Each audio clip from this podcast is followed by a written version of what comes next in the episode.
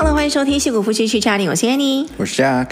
我们的 Podcast 呢是夫妻聊天的节目，然后在每个礼拜三上新，聊天聊地聊我们的生活、工作、小孩、家庭、夫妻感情等等。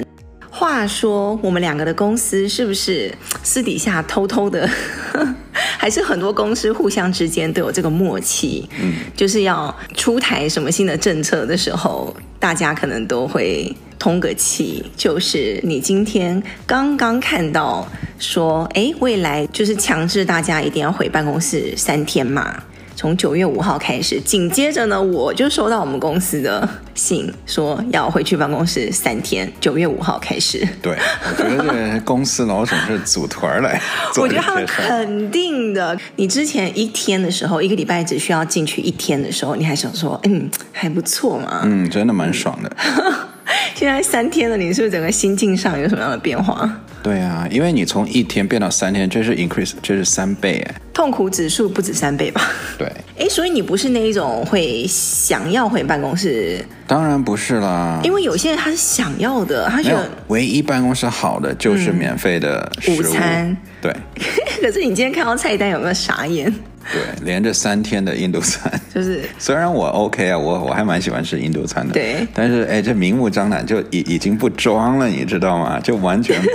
不 diverse，这样连着三天的印度餐我也服了。不然以前你们有什么？就不同的啊，什么墨西哥是中国餐，或者地中海餐，嗯、或者是是泰国餐都有，就是会换着法儿来嘛。嗯。现在就是连着三天印度餐，我从来没有见过这样子。可是我个人我不是会因为一顿午餐就就想说要去公司的。对你你你比较高尚。不是不是不是，我的意思是说我的，因为比如说要看你家跟办公室的距离啊，通勤痛不痛苦啊？对。然后你早上起来你要赶快打理自己，然后出那种那个时间跟那个紧迫性，嗯，就整个。反正我，我们男生很好办，你们男生超好的。我每次都是从 最后到离开家门，真的不到十分钟。真的太羡慕你了！我从洗澡到所有的，我就觉得哇，天啊，这是个大工程。我觉得他选九月就是一个还蛮理所当然的啦，因为小孩开学了嘛，嗯嗯，然后大家就觉得 back to school 之后，对，已经没有什么借口，对，没有借口，你就乖乖回来上班吧，对不对？嗯。没关系，现在就寄希望于不要，就是说让我们五天都回去上班就好。嗯，你觉得有可能吗？三天我还可以接受。你觉得有可能有那一天吗？就完全回到以前？如果 COVID 完全就过了的话，我相信可能会真的会有那一天。那我们今天来聊聊小孩吧。哎，这个暑假呢，就是天天跟小孩在一起，你会觉得迫不及待想要把他们送回学校的感觉？没有，暑假的时候我们出去旅游，对不对？嗯、你该玩。我们就让你尽情的玩，对不对？对。回来以后过几天该收心了，对不对？那个时候还是在那边有在外面玩的心，这个时候爸妈看了就嗯，嗯，还是怒火中烧了。嗯，今天要聊小孩哪一部分呢？就是我们之前讲有一集讲房子的，就是修缮啊、维护啊，就是什么 maintenance 花会花很多钱这个事情。然后我们提到了一嘴，说我们常常请那种什么钟点工啊、水电工啊，或者什么油漆工子，或者是装修房子的任何那种关于房子上面的人工都非常多钱。就每次什么东西坏了，我们就心里面就耳朵听到 kitchen，就是我们的钱又飞走了这样子。真的，很多这个东西在美国超贵，嗯，尤其是湾区。对，比如说你什么水管坏了，哪里漏水了，kitchen，它出来一次可能就两百以上，然后再看是什么问题，可能就是好几百，可能上千这样子。真的。对，然后有一次是他要来装什么东西啊？装洗碗机还是什么？对，因为我们买洗碗机那个商店没有包，就是人工，我们要另外自己找，然后就随随便便就是没有两百块，它是不会出来的。对，对啊。然后呢，就有一个听众，他就听到了就是类似的，然后平常我们大家其实也会在讨论啊，那他的留言也就是跟我们的心里的疑问刚刚好有对上这样子，就是如果哪一天小孩跟你聊天的时候呢，突然就问你说，哎。那我看那些水电工啊，什么水管工都那么赚钱，那为什么我要读这么多书呢？还要拼了命的要挤破头去上好大学，大学还要上四年，对不对？那之后可能还要研究所什么一大堆。那干脆就是早早的就去学个一技之长嘛，对不对？学个技术啊。而且很多人不是说你读完大学、读完研究所出来就一定有工作哟，对不对？可能很多人毕业即失业。然后他就说，看到身边的一些什么水电工啊，或者是什么装修工人，买好几栋房子啊，开的车也很好啊。然后时间上其实也蛮弹性的，你可以自己控制自己的工作的时间。我不知道就是在听的听众里面有一些父母有没有跟我们一样的这样的疑问，或者是你小孩有没有曾经跟你们这样子谈过？嗯，目前的话，我们小孩是好像没有问过我们这个问题，对不对？就可能他也不知道水电工赚多少钱吧，还太小了。对。但是你能想象到时候他发现，哎，他们其实赚的不错哎，然后他说他想当水电工的时候要怎么办？你会什么反应呢？就就我是觉得啦，当水电工其实没什么不好，但是我是觉得你你你干一行的话，你就要把它做到很好。我觉得这个才是更重要的。如果你当水电工 OK，但你要当水电工里面的佼佼者，对不对？就是比较好的水电工，赚很多的。压力好大哦。对啊，你不觉得？就我我就喜欢做一件事，要不然我就不要做。如果我要做的话，我希望我当的起码是中上，就是前百分之比如说二十那种。你真的是这样子的。对。你问每一个人，可能每个人都不一样。像如果你问我爸，嗯。一定会说好啊，去啊，Sure，你能养活你自己就 OK 啊，我就随便你，儿孙自有儿孙福，他就不会烦恼太多那种感觉。我们今天哦，有两种，一种是在外面就是风餐露宿，可能在外面很辛苦啊，日晒雨淋的那种；一个就是管理一个公司，是完全不同的概念。所以我就觉得，这是不是就是刚好就是引申到我们一开始的问题，就是到底要不要上大学，还是说他大学都不用上？就你就去学一个技术吧，你就去当水电工吧。我就觉得好像风险有点高，因为你上了大学之后，你可以学到不同的知识嘛，比如说管理的知识，然后经济上的知识，还有商业的知识，还有其他很多的东西，以至于呢，你以后可以有不同的选择。你可以选择去管理水电工，而是对。但如果你是一开始就是去学水电工的话，你可以做一个很好的水电工，但是你不见得。会管理好一组人，或者是开一家水电工的公司。我就觉得知识它就是其中一个力量，就带给你不同的选择性嘛，而不是说你被迫到最后只能做一件事情。然后你从很小的时候就把你的路给走得很窄，就说哦，好啊，我高中毕业我就要去当水电工，或者是。呃，什么黑手就是修汽车的什么，除非你对那个字非常非常非常有兴趣，就是你这一辈子就是你碰到车你就很开心，这是一件你这是非常热忱的事，那另当别论。但如果你只是想要以赚钱为目的的话，我就可能会劝我的孩子再等一下。我觉得高中毕业还是有点太早了，就马上就把你的人生的路给堵死了。嗯。所以你认为大学那四年到底在教你什么呢？嗯，就除了你学的那个领域之外，我就觉得大学就是一个一个社会的先修班啊，就是你没有。不会说高中一毕业就嘣就把马马上把你丢到社会里面，然后你开始工作啊，跟那个社会上的形形色色的人开始打交道。他就是先把你放到一个地方，先开始预备你一个小社会，那种半社会半学校的感觉。所以他不完全是去学知识，也可以学到一些就是社会上 social 的东西啊。然后呢，你有没有觉得高中大学就特别会交到那种可以当一辈子的朋友？对。我觉得这是通常一个人最好的朋友，一定都是从高中或者大学的。嗯、我是，你也是，对，我们两个都是。对，因为那个时候你的你处于我不知道是荷尔蒙吗？刚刚变化嘛，对吧？你刚成人。然后你有没有发现，就你你喜欢听的歌或者喜欢看的电影，也都是那个时候。嗯，就所有那个时候，你的就真的记忆犹新。嗯，你所有东西就真的是走心，你知道，嗯、就是很纯真的一个石头。嗯、然后大家基本上都可以说是掏心掏肺的那样子来沟通，不会像出了社会以后啊，开始有点。小心机啦，或者是有什么 privacy 啦，嗯、就一堆的那些东西。在高中、大学的时候，我们真的就个个都是那种麻吉一样，好麻吉啊，好好姐妹。所以我觉得大学有它自己的价值所在，还有其他的附加价值。对，所以大学总体来讲就是教你步入社会，对不对？教你做一个社会人。你的社会人的组成成分有很多啊，像你的那个知识是一部分，你的专业是一部分，然后你的那个跟人际交往能力是一部分，然后全部加起来让你变成一个 OK 的社会人，然后你出社会。哎，所以这样听来，我们两个是还是 for 去上大学？上大学哈？是吗？对，我基本上也是觉得，嗯。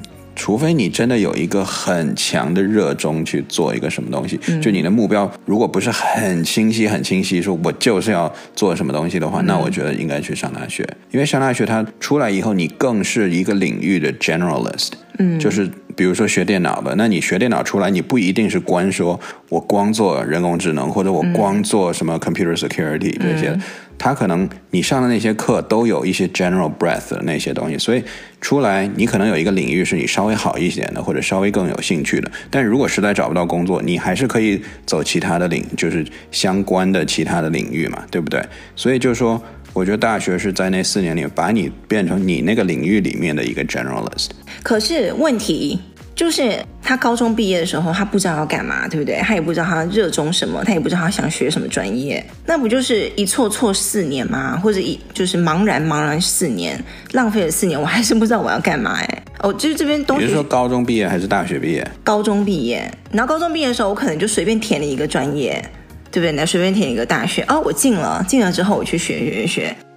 为弃之可惜的，好像我也喜欢，也好像不太喜欢，也没有非常 passionate，然后就有有啊，然后四年就过去了。可是大学就是要通过那四年找到你的稍微你擅长的或者你想要做的啊。所以呢，问题就是说，什么时候你发现你真的不喜欢这个专业的时候，你是不是真的要有这个勇气？你要赶快转换跑道，是啊，你就不要再继续浪费下去。所以在美国，很多人四年大学，他可能读一年就转专业了，或者两年他就转专业了。对，在在在美国这个真的很常见，在台湾好像没有那么常见，所以我那个时候才会有这种恐惧，就想说啊，我一开始如果选错的话，那就糟糕了，你知道吗？Either 是你转很呃转专业很难，或是你要转学转其他大学很难。我那个时候的感觉是这样子啦。那在美国是比较普遍，是不是？对。就转其他的 major，对，而且更普遍的是，你有一个 major 再加一个 minor，嗯，对吧？甚至有的人 double major，嗯，或者是再甚至 triple major 的都有，有或者是 quadruple major。哦，以前你不是有个同学是这样吗？一个神人。哎，所以说我一开始选了一个 major，我到大二的时候，我可以说我再加一个 major 或加一个 minor。对啊，可以啊。OK，就是比较 flexible。嗯嗯，我个人不建议你再加一个，哦、就是如果你你不确定你要做什么时候，不要去加一个，因为你这样把自己变得更累，然后你反倒那两个你都是不确定不确定，这么学下来，嗯、其实我觉得有点浪费时间。嗯，对，你应该就是更确定说你真正想要什么。如果实在不行，那你就就看嘛，你现在学的这个 major，你有没有不喜欢它？嗯，因为很多时候你说每个人出来做工作都是我们真的热爱的吗？不是啊。对啊，其实 大多数人 说实在就是为了糊糊个口嘛，对不对？对。你只要不不排斥这个不恨就好了，你做起来不会不要天天在那边想撞墙就可以了。可是也有哎，嗯、也有很天天想撞墙的。对，这个过程其实也是找到你这不喜欢做什么的过程。对，对你坚决不想要做什么过程。很多人呢，一开始可能哦，我要学医就发。现一学，哇天，我的天啊，我完全学不起来，或者是我我看到写，我真的没有办法，或者是真的，我真的没办法走这条路，或者是律师或者什么，就真的不行。对，对甚至有很多人，他是都已经大学四年毕业了以后、嗯、出来，他再转的都有。有对很多，比如说之前几年学学生物的，对不对？嗯、很多人拿着生物的文凭，最后来转码，变成码农。哦，那只是想要。钱赚多一点，就是因为因为那个时候生物不给钱啊，啊或者是没有那么多工作，嗯，或者给了工作以后实在就活不下去。嗯、他看那么多码农的同学都赚的比他可能五年十年都多的话，他一定是想去转码。所以呢，我觉得看你最后的目标是什么，嗯、你就是为了想最后想要赚钱过个好日子，还是？我嘴软了，还是什么？有什么那个？你要有个梦想。百分之八九十的人都是为了第一个吧？我觉得真的，大多数人，嗯、咱咱就是平心而论哈，大部分人应该的梦想就是钱多事少离家近，就是一个舒服的生活。对，也是大部分爸妈想让小孩子过。我觉得，尤其是上一代跟我们这一代，因为我们是被上一代教出来的嘛。对，上一代肯定是有个好生活要赚钱。这一代呢，我们受上一代的影响，加上我们这一代人还会结婚生小孩，嗯，我们还有家庭要抚养家庭的压力。下一代就不一定喽，对，对不对？他可能一个人过得好好，他不需要赚那么多钱啊。我干嘛一定要当码农？我干嘛一定要当医生？对。但我的意思是说，就是在你还可以试错的时候，你还是一个 teenage，就是十几、二十岁、二十多岁的时候，你还是尽量去试试看，不要一早就说哇，水电工赚好多钱，我以后立志要当 水电工，你知道吗？嗯。虽然那也是一条路，一条出路，对不对？但是我觉得受教育本身就是赋予你。以后有更多选择的一个权利。对，是了。嗯，如果你真的想做水电工的话，可以边念大学边学水电工。真的。对啊，没没那么难学，人家可能学一年就会了，你你可以说 part time 嘛，我学个两年三年，去拿个执照什么的。对，那如果你开始念大学了，你念了一年两年，你发现真的没有什么意义，那我是觉得啦，可以辍学。嗯。对，没有错。对，你真的有个很强烈的想法的时候，我觉得真的错错下去。因为很多小孩就会用这种例子来堵我们的嘴啊，说那是谁谁谁啊，Bill Gates，Bill Gates 啊，Zuckerberg 啊，之前他是不好的例子啊，那个 Bad Blood 的那个女生 Elizabeth Holmes 就是啊，造假的那个，她也是辍学啊，Stanford 辍学，然后另外两个是 Harvard 辍学，可是他们有进去啊。他们有这个能力，他们进去了，进去之后发现不喜欢，或他们有一个什么远大的，他必须现在不能再浪费一分一秒，必须要去实现它，而且他觉得他现在有这个能力了。但那些人首先他一定是。很有能力的人呢，他是进了顶尖的大学的那一批人。如果你是连大学都进不太进去的，结果你勉强进了一所大学，那个时候你还想辍学，那可能就有点。就第一，人家是那种顶级聪明的，对吧？第二，人家是有一个真的非常 focus 的一个想法，就是说你怎么知道你什么时候该辍学？当你去想去学人家说，哎，他也辍学了，他也辍学了，这样，那你就不应该辍学。嗯，因为那个时候你只是在学人家。你真正能辍学的时候，那真的就是你真的有一个很确切的一个梦梦想，你觉得我可以实现它，而且你都有很清晰的步骤了。说，你看，我就做 A B C D D，嗯，我接下来一两年或者两三年，我一定可以实现，或者我有很大的成功几率，我认为我可以做到。那你可以去趁你年轻，赶紧辍一下。去实现你的梦想。如果你真的没实现，对不对？申请了破产，赶紧再回来把你的学业做。还年轻，对，还有最多你也就 miss 了两三年，还 OK。哎，可是现在有个现实的东西，就是现在大学越来越贵了耶。对，真的好贵哦。而且现在大学文凭其实怎么说呢？不不那么值钱了，不像。三五十年前那么值钱哦，那当然。对，以前上一代，你说你是个大学生，大家起码还觉得有一个小光环在上面，对不对？现在你说你个大学生呢，so what，对 吧？所以现在不是还又出来研究所啊、嗯、PhD 啊，就对啊，一步一步往上继续筛选。对，嗯。但你觉得真的有必要吗？必要什么？就是去念更多的学校啊，像什么念个硕士啊，甚至博士。我觉得博士是是另当别论了，因为博士真的是呃引领人类的发展的那种前沿，那个都是一定是人类科技的最前沿。嗯，所以。博士，我觉得另当别论，那那个是一定就是能上就那肯定是给你超级鼓掌的。嗯，但硕士是有必要的吗？你觉得？因为现在很多学校，你如果本跟硕连读的话，嗯，你大概就多加一年就可以了。对对，那你说一年能上什么课？了不起，多上个五门课，能能怎样呢？你比一年前的自己要提高多少呢？看你是哪个领域的吧。好，就你们工程师来讲好了，你两个 resume 收进来，一个是硕士，一个是大学。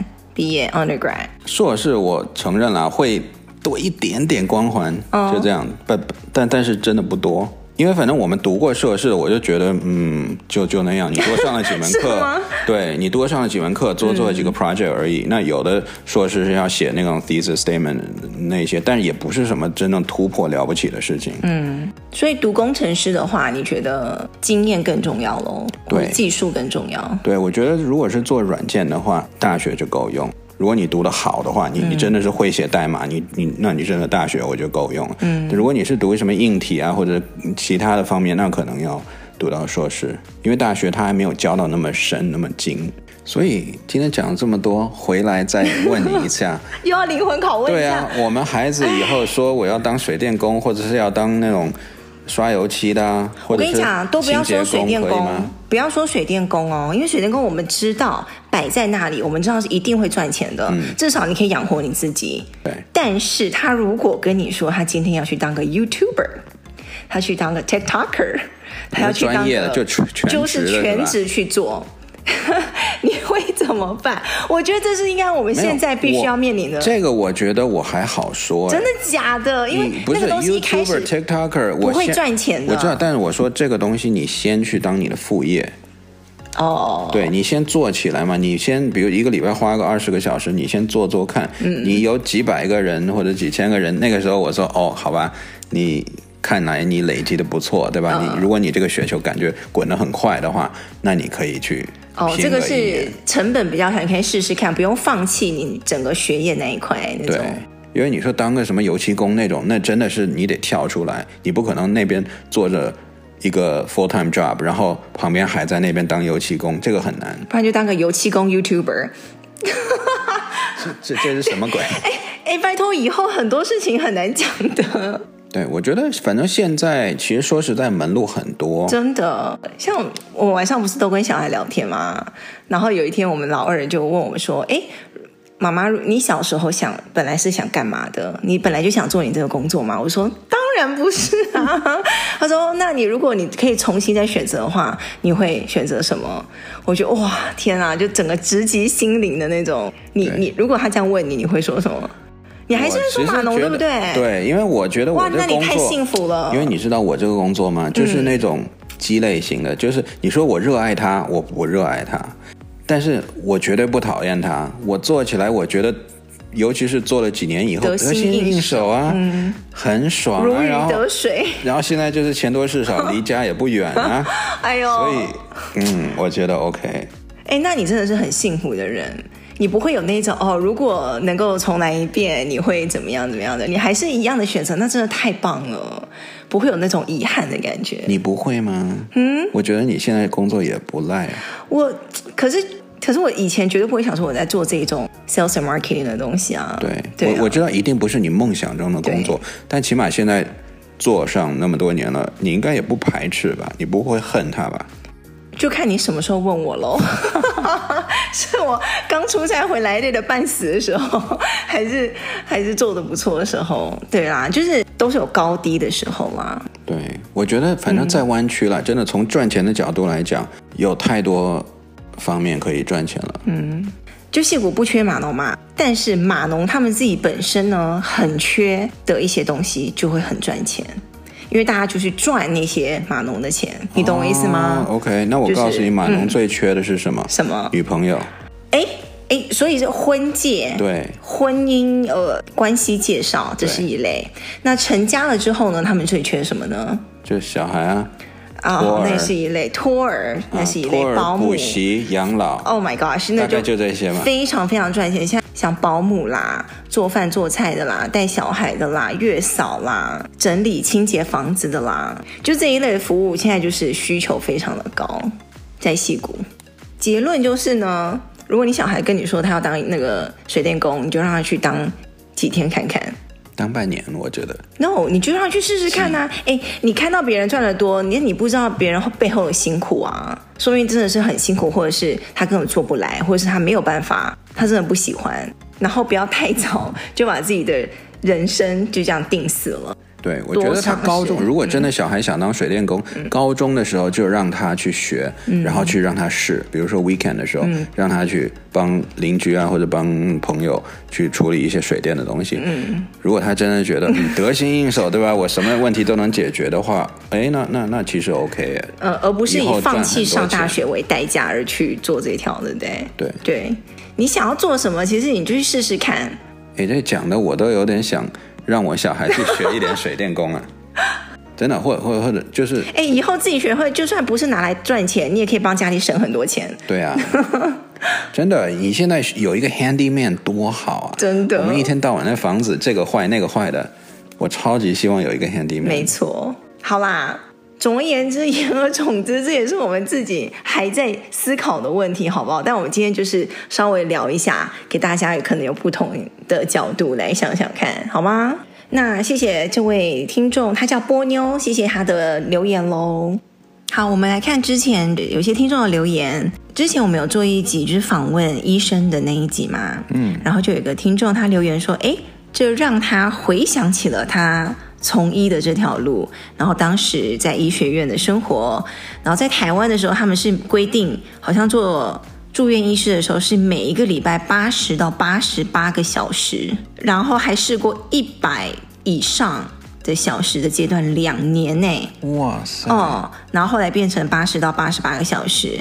那他就觉得当完住院医师之后，当上主治医师嘛，就回想起那一段时光，都不知道自己是怎么过来的。真的八十八十八小时，一百个小时，不敢想哎，真的。我是觉得，我真的觉得我们应该好好爱护这些医师，因为第一，他们是感觉很稀缺的人才，没错。然后又。要付出这么多的前期的努力跟学十几年这样子，嗯、就为了当医师，那这样子我们不应该这么就是好像在消耗他们的生命哎。我们怎么了吗？我们现在有怎么了吗？你让一个医师，我们正常人工作一个小、嗯、一个礼拜四十个小时，嗯、你逼着一个医生去工作八十八十八一百个小时。嗯这人道吗？我觉得，Come on，要你要帮助，就是维护他们的生理健康啊。嗯，不知道那个系统是怎么运作的，真的可以这么 sustainable 一直这样下去吗？我个人是非常好奇，太辛苦了吧？对，住院医师那几年会比较辛苦，好像之后会稍微好一点，是不是？这不是一直都是这样子的。可是为什么一开始要有那八十一百个小时的那个阶段？嗯，他可能就是要训练你，就是充满高压，然后高时间、高强度的那个。可是 why？那我们工程师或者其他的行业为什么不需要这个？对吧？你能想象说哦，一个工程师出来头两年工作，我们必须要做八十个小时、一百小时啊？就我我是觉得有点不人道哎，对吧？你你如果说缺医生，你想就没办法，必须要一个医生要 cover 这么多小时的话，那我们是不是可以考虑，就是把改变一下医生的这个道路，是不是可以让每让每个医生更精专一点，然后就招更多的人来做，每一个人做更小一点的东西，这样子让每个人，比如说只做。固定的四十个小时呢？对，我们外人就是不懂这个其中的门道，是觉得太辛苦了啦。真的，都非常感谢这些医生。然后他说：“By the way，非常谢谢我们的节目，然后陪伴他每天通勤上下班的日子，他每一集都有听，非常吸引人。谢谢你哦，然后加油加油，真的很辛苦。嗯，谢谢，辛苦了医生。”嗯，然后下一位是，他说他去年年底的时候开始规划找美国的工作，然后有朋朋友呢推荐他来听听看我们的节目，然后他就以非常快的时间把之前所有的节目全部听完了，开车听、听拉筋听、泡澡也在听。他觉得我们节目呢可以让他很快的对美国的工作和生活，还有会遇到的挑战都有比较实际的一些想法，然后还会把听到的资讯整理之后跟老婆分享。然后虽然过程遇到了红单 AP 审核，诶，这是什么东西啊？这是什么？哎，找工作之间会，我不太清楚这是什么东西，差点要崩溃了。但是呢，他马上就要飞美国了，刚刚还赞助了我们两杯咖啡，希望我们可以继续给大家带来优质的节目，非常感谢，非常谢谢你的咖啡哦。嗯、哇，所以他就成功来美国找到工作的意思吗？哇，希望是哦。嗯嗯，非常恭喜恭喜你哦！谢谢你的支持。然后下一位呢，他叫 Perry，他说：“戏骨夫妻，你们好，我是台湾的粉丝，很喜欢我们的节目，主要是因为觉得我们聊天的过程中会透露出一些很棒的价值观，然后生活分享的部分也非常有趣。他想要请问我们一开始是怎么会开始做 Podcast 的吗？